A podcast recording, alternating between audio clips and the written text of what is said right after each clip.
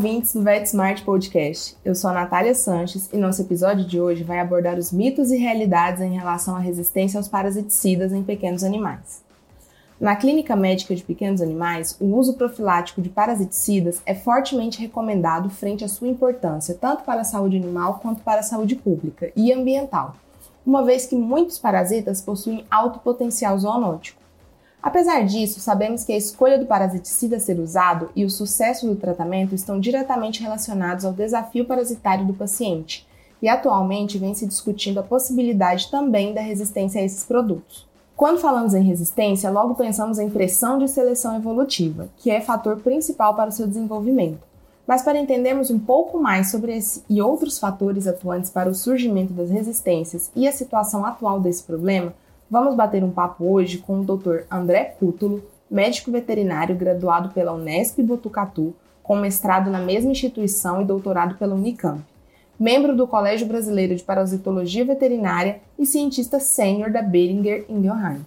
E a doutora Karen Boteon, médica veterinária graduada pela UEL, com mestrado pela USP e gerente técnica também da Beringer. Olá, doutor André. Olá, doutora Karen. Sejam muito bem-vindos ao VetSmart. Olá, tudo bem? Prazer estar aqui de novo com vocês. Vamos bater um papo, né, sobre esse tema tão relevante. É isso aí. Vai ser muito interessante essa nossa conversa. Agradeço muito a oportunidade. Espero que a gente possa trocar muitas ideias aí. Ai, que legal. Estou animada para o nosso bate-papo de hoje. Bem, para a gente começar, doutor André, qual a definição de resistência aos parasitas? Bom, é, resistência é, a gente sempre tem que pensar é, que é uma menor susceptibilidade né, que uma determinada população de parasitas, e aí a gente pode pensar tanto em ectoparasitas quanto, endo, quanto endoparasitas, a uma determinada molécula, um determinado composto, né, um ativo. É, então ela é sempre comparativa. Né? Então, é, para isso a gente tem que conhecer uma, o efeito daquela molécula é, numa determinada população, em um determinado momento, e após um tempo, um determinado tempo, que pode ser curto, médio ou muito longo, é observar que essa susceptibilidade, né, o poder daquela molécula em exercer o efeito dela, pode ser um efeito parasiticida, um efeito repelente, é, é menor, consideravelmente menor né, do que era anteriormente. Então, é, não é algo. O conceito é muito simples, né? mas é, a real constatação da resistência ela é algo complexo, porque ela, de, ela demanda né, que você obrigatoriamente conheça né, como essa população se, se comportava no passado. Né? Então, é, isso tem que ser demonstrado de forma científica, né, através de estudos né, é, que realmente comprovem né, essa, essa diferença. Então, muitas vezes é, esbarra aí em percepções né, é, de diferentes envolvidos aí na, na, questão da saúde animal, mas ela, ela é algo que existe, ela, ela já foi comprovada por uma série de, de parasitas, especialmente de grandes animais. Né? A gente tem aí exemplos super clássicos aí, é, da resistência, por exemplo, de eumintos, de ovinos, é, caprinos, bovinos, a determinadas moléculas, né, que deixam de funcionar como é, funcionava inicialmente logo após o lançamento da molécula no mercado.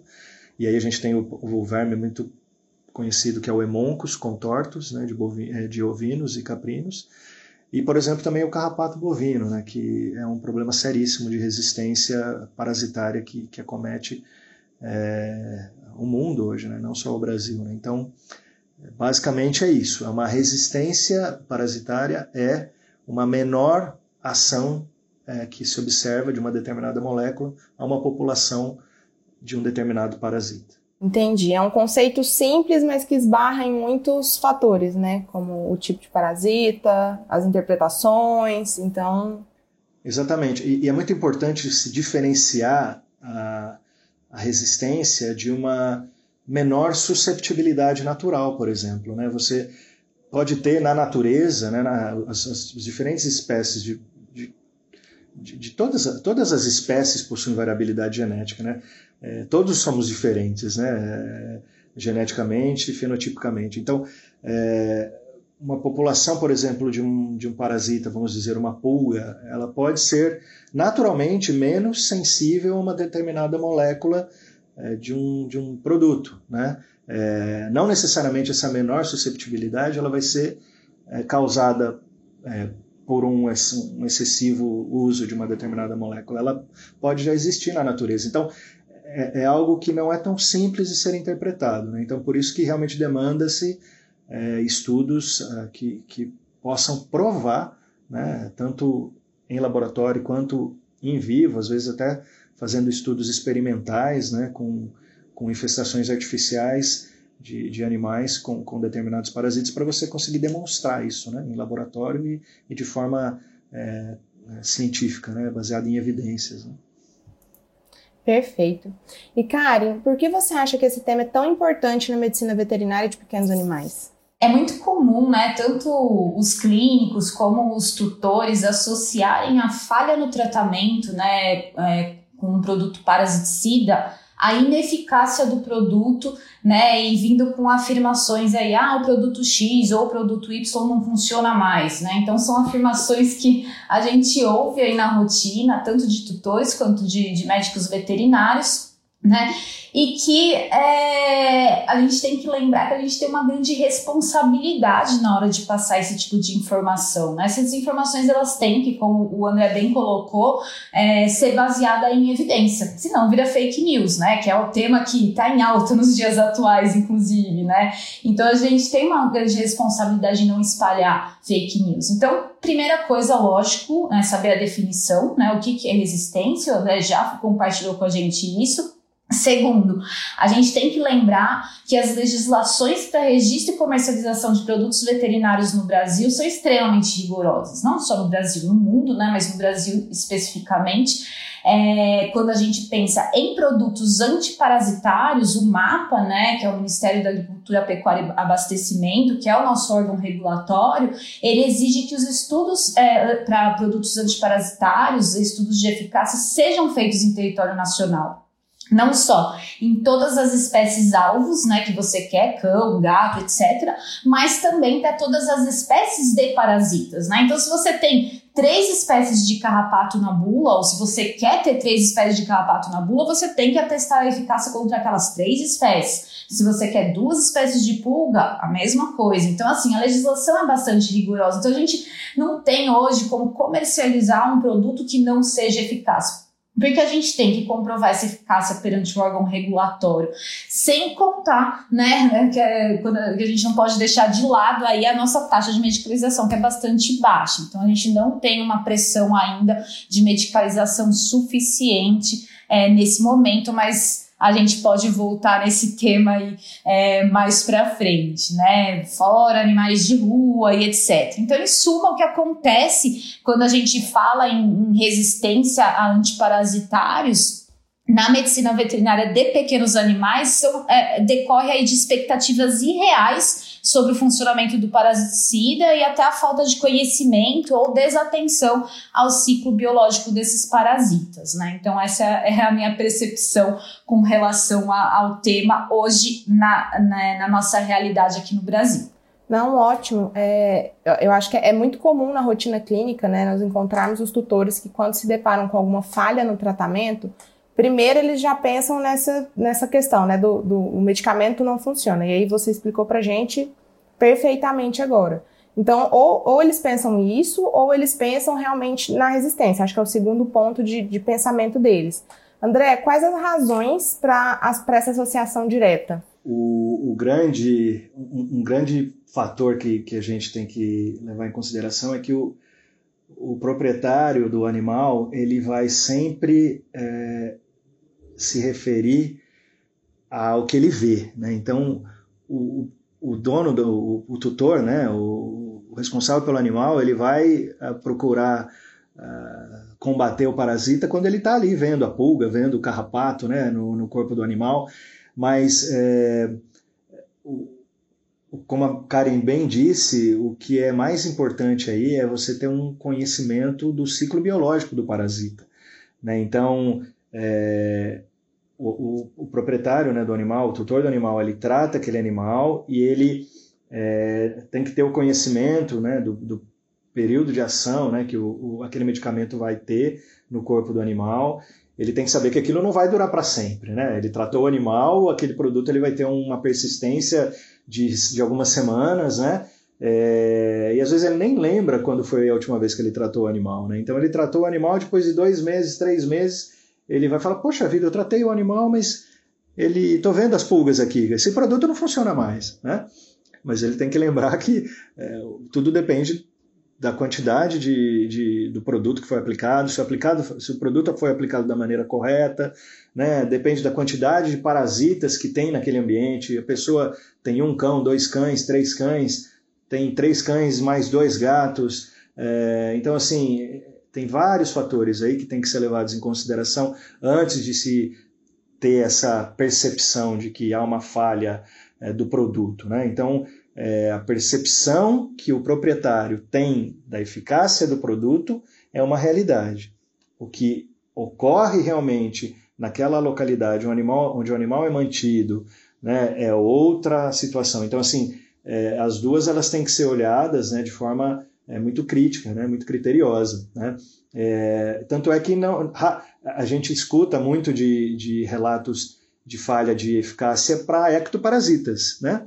mas é muito raro você ouvir falha de eficácia de endoparasitas. Né? Por quê? Porque o proprietário não sabe o que tem de parasita no, no, no é, nos órgãos do animal, né? no, no, no interior do animal, então, assim, porque ele não vê. Então, é sempre muito atrelado essa questão visual do proprietário. Então, é, é fundamental que o veterinário né, seja é, o formador de opinião desse proprietário, né, explique para ele né, todo o ciclo de vida daquele parasita, mostre realmente quando é o período crítico é, que esses animais devem ser tratados, né, a questão da infestação ambiental, a questão de outras espécies de animais na mesma casa. Então, se você tem um problema com pulga, tem que tratar todos os animais da casa no mesmo dia, no mesmo momento, tanto cães quanto gatos, né? Lembrar da questão ambiental.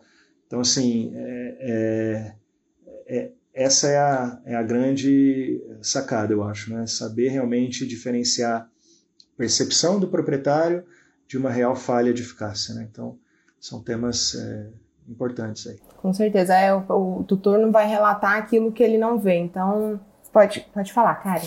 É, e um outro ponto, até porque, né, que o André trouxe sobre a, a, percepção é muito mais relevante no que diz respeito a ectoparasitas, é, é sim, porque os proprietários, né, os tutores, eles veem esses parasitas e eles têm aí, eles querem um produto óbvio, né? Incomoda. Então eles querem um produto que age o mais rápido possível que você nunca mais veja pulga no bicho por um longo período, que é irreal. Mas a gente tem que lembrar também que os produtos eles não são repelentes com contra pulgas e carrapatos, né? Então, assim, o produto não vai impedir que uma pulga que está no ambiente pule, né, né, suba nesse animal. O carrapato que está no ambiente suba nesse animal. Independente se o produto é oral, se ele é tópico, né? A gente sabe que é, é necessário que o parasita, o parasita entre em contato com o animal para sofrer efeito do, da medicação e aí é, morrer em decorrência do efeito parasiticida. Então, é, acho que isso é um fator de complicação, né? Porque se você tem uma infestação ambiental, você tratou aquelas pulgas que estavam naquele animal, vão morrer em decorrência do contato com o produto produto, mas novas pulgas vão emergir de pulpas que estão no ambiente e vão reinfestar esse animal. Então, o tratamento, e por isso que a gente fala em tratamento, ele não é imediato, né? A gente precisa aí de um controle integrado, como o André também mencionou, né? Do ambiente junto um animal para acelerar o, o processo. Mas não existe milagre, né? Eu acho que a empresa que inventar um, um repelente para pulga carrapato, que além de matar também não deixa outro subir, essa daí vai conseguir aí ser número um, porque olha, é difícil. E complementando, né, Karen, você falou tudo aí, porque é, por mais que, que você tenha um produto de é, super rápido de, de efeito, de ação é, que se diz imediata, né? É, os mais rápidos que existem no mercado, até onde eu conheça, é de um efeito a partir de seis horas da aplicação. Né? Então, é, você corre o risco, né, mesmo de um produto que tem uma eficácia acima de 80%, 90% é, nas primeiras seis horas após o tratamento, você ainda encontra pulgas ali naquele animal, né? É, e mesmo que seja um produto que tenha um efeito de residual longo, vamos dizer, de um mês, uma pulga que está no ambiente, que pula, no, pule no, no, no, hospedeiro, ela vai demorar aí algumas horas para morrer. Então, é, você tem sempre essa janela, né, vamos dizer, entre o, o produto é, que está no animal e o efeito sei lá, o duticida, né, o efeito pulguicida desse produto. Né? Então, é, não é imediato, né? não tem um raio laser que sai ali e que acerta a pulguinha pulando no, no corpo do, do, do cachorro. Né? Então, é, é, ou do gato. É, é, é, isso, né? você sempre tem o risco de observar uma pulga, mesmo num animal dentro da faixa de eficácia aí de, de 95%, e essa pulga, por exemplo, vai morrer em três horas após é, ter subido no animal. Então, é, tem alguns nuances ali que, que podem ter está acontecendo que que o, o, proprietário pode estar relatando que é uma foto de um momento que não vai ser a mesma coisa depois de algumas horas. Né? Eu já estava imaginando aqui um produto com ação imediata, é, que mata as pulgas, efeito repelente, efeito ambiental. Gente, realmente não existe e se alguém criar vai ser uma inovação de mercado muito grande, porque é, são coisas que não dá, eu não consigo ver tudo isso em um produto só, né? É, nesse momento não chegamos lá, mas eu acho que de repente pode até chegar, né, gente? Quem sabe? Vai que a tecnologia nos leva, né? Karen, aproveitando que a gente falou sobre a falha de tratamento e a resistência, a gente sabe que isso é comumente falado na criação de grandes animais, mas existem evidências de resistência aos parasiticidas na área de pequenos animais também, né? Sim, a gente tem evidências, né? É, como o André até mencionou alguns dados aí de, de animais de produção, a gente tem algumas evidências é, em pequenos animais. Eu acho que dois casos que, que é, acabam sendo mais, mais conhecidos e mais reportados aí na literatura. Primeiro, né? É, são os reportes de resistências lactonas macrocíclicas é, da Dirofilaria emitis nos Estados Unidos, né? A gente tem que lembrar que lá existe uma pressão de medicalização bastante elevada e que dirofilariose é uma doença endêmica lá, então existem sim é, evidências de resistência, de dirofilaria resistente a, a lactonas macrocíclicas, o que é um, um ponto de bastante preocupação hoje para eles. E outro caso também no mesmo país é o de resistência a fármacos benzimidazóis e lactonas macrocíclicas do ancilóstoma, né, do ancilóstoma canino, também né, nos Estados Unidos, como eu disse. É, segundo alguns estudos aí publicados, né, falando especificamente da resistência ao ancilóstoma, é, acredita-se que a resistência veio de populações de greyhounds, né, então esses cães para quem não sabe, são cães utilizados na corrida, então cães utilizados para entretenimento. É, e eles costumam ser criados no que eles chamam de fazenda de greyhounds, que é literalmente fazenda mesmo, tá? Parece animal de produção, assim, é muito é, peculiar. E aí nesses lugares, né, possivelmente, é, além da, da altíssima pressão de medicalização, é muito possível que houvesse aí erros importantes de manejos preventivos, né, essas verminoses. É, então, com posologias aí inadequadas, frequência e dose de administração inadequados, e isso atrelado à dificuldade de eliminar as infestações locais, porque a gente está falando de fazenda, de areia, de terra, é, e a alta capacidade reprodutiva do parasita com certeza né, e contribuiu é, para o desenvolvimento de uma resistência é, desses parasitas a, a, várias, a, várias, classes aí de drogas, né? E aí, aliás, reforça-se aqui até a importância do manejo adequado, né? É, dos animais quando a gente pensa aí é, em tratamento uh, vermicida e mesmo parasiticida de forma geral, né? Porque a gente tem que levar em consideração dose adequada, frequência adequada e sempre multimodal, né? Que é ambiente mais, é, mais o animal. E a preocupação que eles enfrentam por lá, né? No que diz respeito a essa resistência dos ancilóstomas, é, é, que esses cães, né, esses greyhounds, eles têm um tempo de serviço e depois eles são aposentados desse serviço e colocados pela doação. E caem aí na mão de tutores que desavisados, né, muitas vezes não sabem disso, né, acho que na maior parte das vezes não sabem, eles estão aí com animais que estão infestados com vermes resistentes, esses animais são levados a parque, a daycare, áreas comuns, né? E esses cães estão eliminando aí vermes resistentes que potencialmente atingem aí a população canina geral, né? Então, realmente é um, um grande problema é, que tem saltado aí aos olhos dos pesquisadores quando a gente fala de população canina nos Estados Unidos é, e ancilóstoma, né? Então, sim, nós temos evidências é, e é importante pontuar que são evidências pontuais em situações pontuais, né? Até complementar exatamente essa situação específica que a Karen comentou, né? Da questão da, da resistência observada em ancilóstoma canino dentro dos greyhounds, né? Que são os, os galgos, né? É, o Ipet é um tipo de galgo, né? É, esse cão de corrida que a, que a Karen mencionou. É, Para vocês terem uma ideia, o tipo de manejo que esses cães recebiam nessas fazendas, o filhotinho, quando nascia, né, é, ele recebia um tratamento por semana de vermífugo até completar três meses de vida. Depois, até, uh, até os seis meses de vida, esse tratamento passava a ser a cada três semanas. E depois, de seis, uh, quando maiores de seis meses de vida, vermifugados mensalmente. Então, era um, uma situação extrema de vermifugação, né? Então, intensiva e de forma disseminada. Então, o que acontece? Você impede né, que, que exista qualquer tipo de sobrevivência de um verme susceptível. Né? É, normalmente a gente tem um termo que é importante é, lembrar, que é o termo refúgio. Né?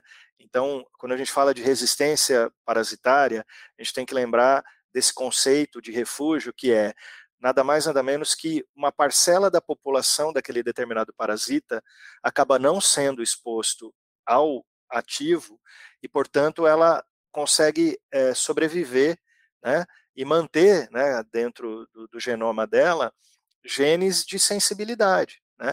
Então, é, quanto menos exposição você tem é, nas diferentes fases de, de, vida que estão, por exemplo, no meio ambiente, mais tempo essa população vai conseguir é, se manter ainda susceptível né, ao, ao parasita, ao, ao, produto, perdão.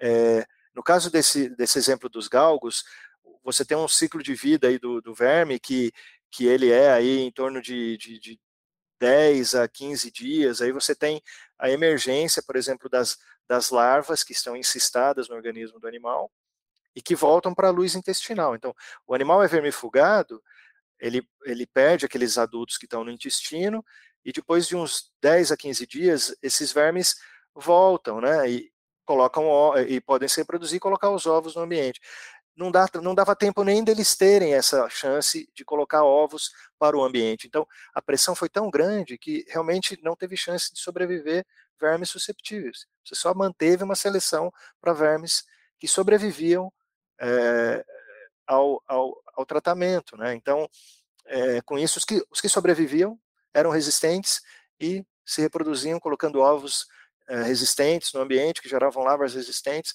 e assim foi feita a seleção. Então, é muito importante né, ter o critério técnico adequado na hora de, de você fazer um programa de, de antiparasitário para os animais, para que se lembre de manter, de alguma maneira, a, uma parte da população livre ou pelo menos menos exposta a, aquele ativo, né, para aumentar a vida útil do produto. E então, já que a gente tem essas evidências assim pontuais, qual a melhor forma de orientarmos nossos clientes a realizarem um controle adequado de parasitas em seus peitos? Do ponto de vista tanto clínico, né, quanto até de, de riscos, ali a gente está falando de riscos de resistências, é, eu acho que, primeiro, exames parasitológicos periódicos, né, sempre que possível, a gente tem que lembrar que o diagnóstico adequado orienta muito, né, o, o manejo para aquele paciente, é, também a gente tem que lembrar que cabe a nós, médicos veterinários, né, avaliar o risco que esse paciente corre de acordo com o estilo de vida, com a região que ele vive, né? E, e, então, assim, conhecer minimamente a ocorrência de parasitoses é importante.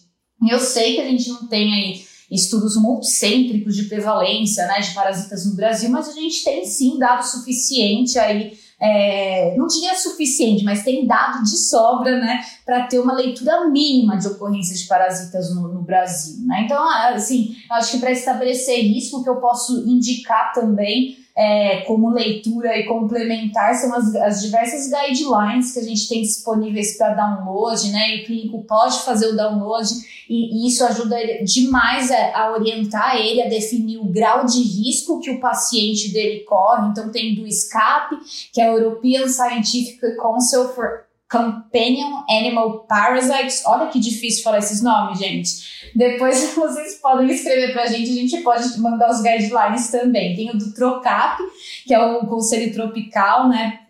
Para parasitas de animais de companhia, que inclusive a gente tem brasileiros aí participando.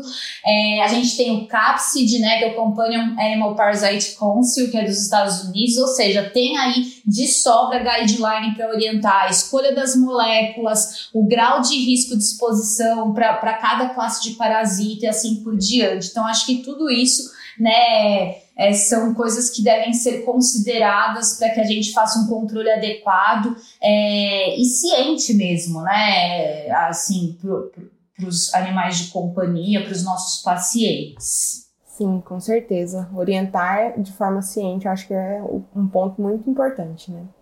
Bem, e para finalizarmos, doutor André, devemos nos preocupar com a resistência a parasiticidas neste momento? Ou no Brasil ainda é cedo para a gente falar sobre isso? Olha, é, a preocupação ela deve estar presente sim na, na rotina do, do, médico veterinário. Né? A gente tem aí dois exemplos super clássicos que eu mencionei no início do, da nossa conversa, né, que é, são erros que foram cometidos e que, que servem de lição para a gente hoje. Né? Então, a gente tem o caso aí do, por exemplo, dos vermes, né, os hemoncos, é, contortos de, de ovinos e caprinos, que é, são muitas vezes multiresistentes. Né? Realmente não existe é, alternativa para algumas populações é, serem, serem devidamente controladas. Né? Então, isso aconteceu por quê? Porque foi realmente um uso indiscriminado, disseminado, de forma intensiva, sem critério técnico, simplesmente é, se juntava os animais e faziam tratamentos mensais aí por períodos de anos, né? E, e realmente fez-se com que eh, se selecionasse apenas vermes que sobrevivessem aos tratamentos. Né? Então, foi pouco a pouco mantendo uma população de, de genótipo resistente, né? sem qualquer chance de se manter refúgios com é, parte dessas populações ainda susceptíveis. Né? Então, a manutenção de população susceptível é importante. Parece meio é, antagônico, né? Você pensar em manter parasita vivo, né? Quando a gente fala de controle é, de, de de, dos, dos, parasitas nos hospedeiros, mas, mas é uma maneira né, que, que esse, esse parasita é, pode é, ter a, a, genética dele de susceptibilidade aos ativos. Isso acontece é, principalmente nas fases não parasitárias. Né? Então, uma vez que você tem alguns parasitas que têm diferentes fases de vida é, no ambiente, né? A gente tem, a gente sabe que, por exemplo, nas pulgas, a gente tem 1% da população de pulgas apenas nos hospedeiros, né, que são os adultos. 99% vai estar no ambiente, na forma de ovos, de larvas, eh, de pulpas. Né? Então, você tem aí um refúgio muito grande, né? Aquela parte da população que não vai estar exposta ao ativo. Então, a chance de ter ali é, a resistência, ela é bem menor, né? Quando comparado, por exemplo, ao carrapato bovino, que foi outro exemplo que nós demos, onde você tem quase todas as fases do parasita em cima do hospedeiro. Né? Então, quando você fez aquela, aquele tratamento indiscriminado também, de forma constante e uso intensivo, num curto espaço de tempo, você selecionou esse, esse agente é, porque você tinha adultos, larvas e ninfas todas expostas ao, ao ativo naquele momento do, do, tratamento. Então, também não houve um refúgio é, de, suficiente ali de, de, de, de, fases ali não expostas ao ativo. Né? Então, a resistência ela vem mais rápida nesses casos. Né? Então, o, o, técnico veterinário ele tem que lembrar disso. A resistência ela vai aparecer. A partir de cada momento que a gente trata um animal, a gente naturalmente vai fazer com que os, os os parasitas susceptíveis eles fiquem menos frequentes naquela população. Então, no caso de você super tratar, né, ou tratar de forma intensa, é, constante, sem ter o, o devido cuidado, vai estar selecionando sim para ter nas futuras gerações mais uh, uma frequência maior de indivíduos resistentes. Mas aí isso pode ser tratado, né? Você tem aí como como eh, fazer uma molécula durar décadas e décadas, né? A gente tem aí é, exemplos aí alguns já citados em literatura é, de resistência para pulgas e carrapatos, para os organoclorados, organofosforados, isso falando de, de, pequenos animais, né? Mas mesmo assim ainda é uma parcela muito pequena de populações, né? O fipronil, por exemplo, o fipronil foi lançado na década de 90 para pequenos animais, né? E a gente está começando a ouvir relatos de resistência para carrapatos uh, agora, né? Então são 30 anos após o lançamento do produto. Então dá, dá, tempo de você estender o uso de uma, de uma molécula por bastante tempo se você tiver aí todo o cuidado técnico, né, de, de, de fazer a coisa certa, como a Karen falou, né, ter aí um, é, avaliar o risco do animal, né, fazer uma avaliação é, clínica, parasitológica, é, com profundidade, né, fazer uma avaliação de OPG, fazer uma avaliação do, do, animal como um todo ali numa inspeção clínica, né, é, e ter o cuidado do rodízio de moléculas, né? isso é, um, é, é importante. Né? Você pensar em alternar moléculas para ter aí um, uma, um aumento da vida útil daquele ativo. Né? Então, tem várias ferramentas que o técnico é, veterinário, né, o clínico, pode lançar mão para manter aí essa população é, de parasitas viável. Né? é, por um longo período, né, e ter ali uma eficácia sempre acima de 95% quando, quando do, olhar o parasita no hospedeiro. Né.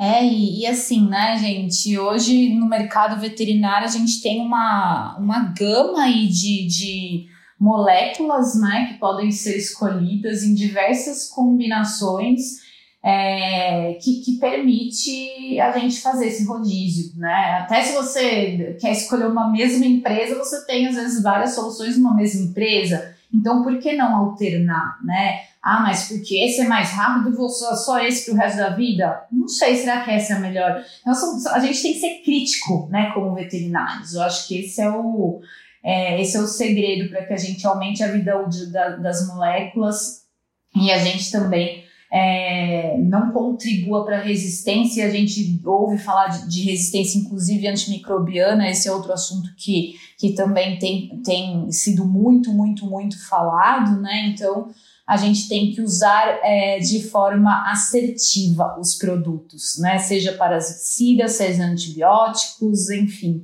né? A gente está lidando com micro-organismos ou com organismos aí capazes de, de serem resistentes se a gente não usar de forma aí é, com sabedoria. Então, acho que esse é o segredo mesmo. Perfeito, pessoal. Muito obrigada pela participação no nosso podcast, doutora André, doutora Karen. Bem, a gente sabe da importância desse assunto, né, a prevalência de parasitoses na clínica médica, e também a importância de trazermos esclarecimento sobre alguns questionamentos atuais em relação a protocolos terapêuticos. Sem dúvida, todos nós aprendemos muito com o conteúdo abordado hoje. Muito obrigada pelo convite, obrigada André, obrigada Natália, obrigada VetSmart pela oportunidade. Muito obrigado, pessoal. Foi um prazer e a gente segue à disposição, aqui e offline, é só entrar em contato. Um abraço a todos. Esse episódio tem o patrocínio de NextGuard Spectra e todas as informações técnicas dos produtos da Beringer Ingelheim, apresentações, indicações, assim como vídeos, estudos relacionados e uma série de conteúdos estão disponíveis nas páginas dos produtos no VetSmart. É só acessar e conferir. E lembrando que agora todos os nossos ouvintes podem selecionar e ouvir temas semelhantes em um só clique na nossa playlist.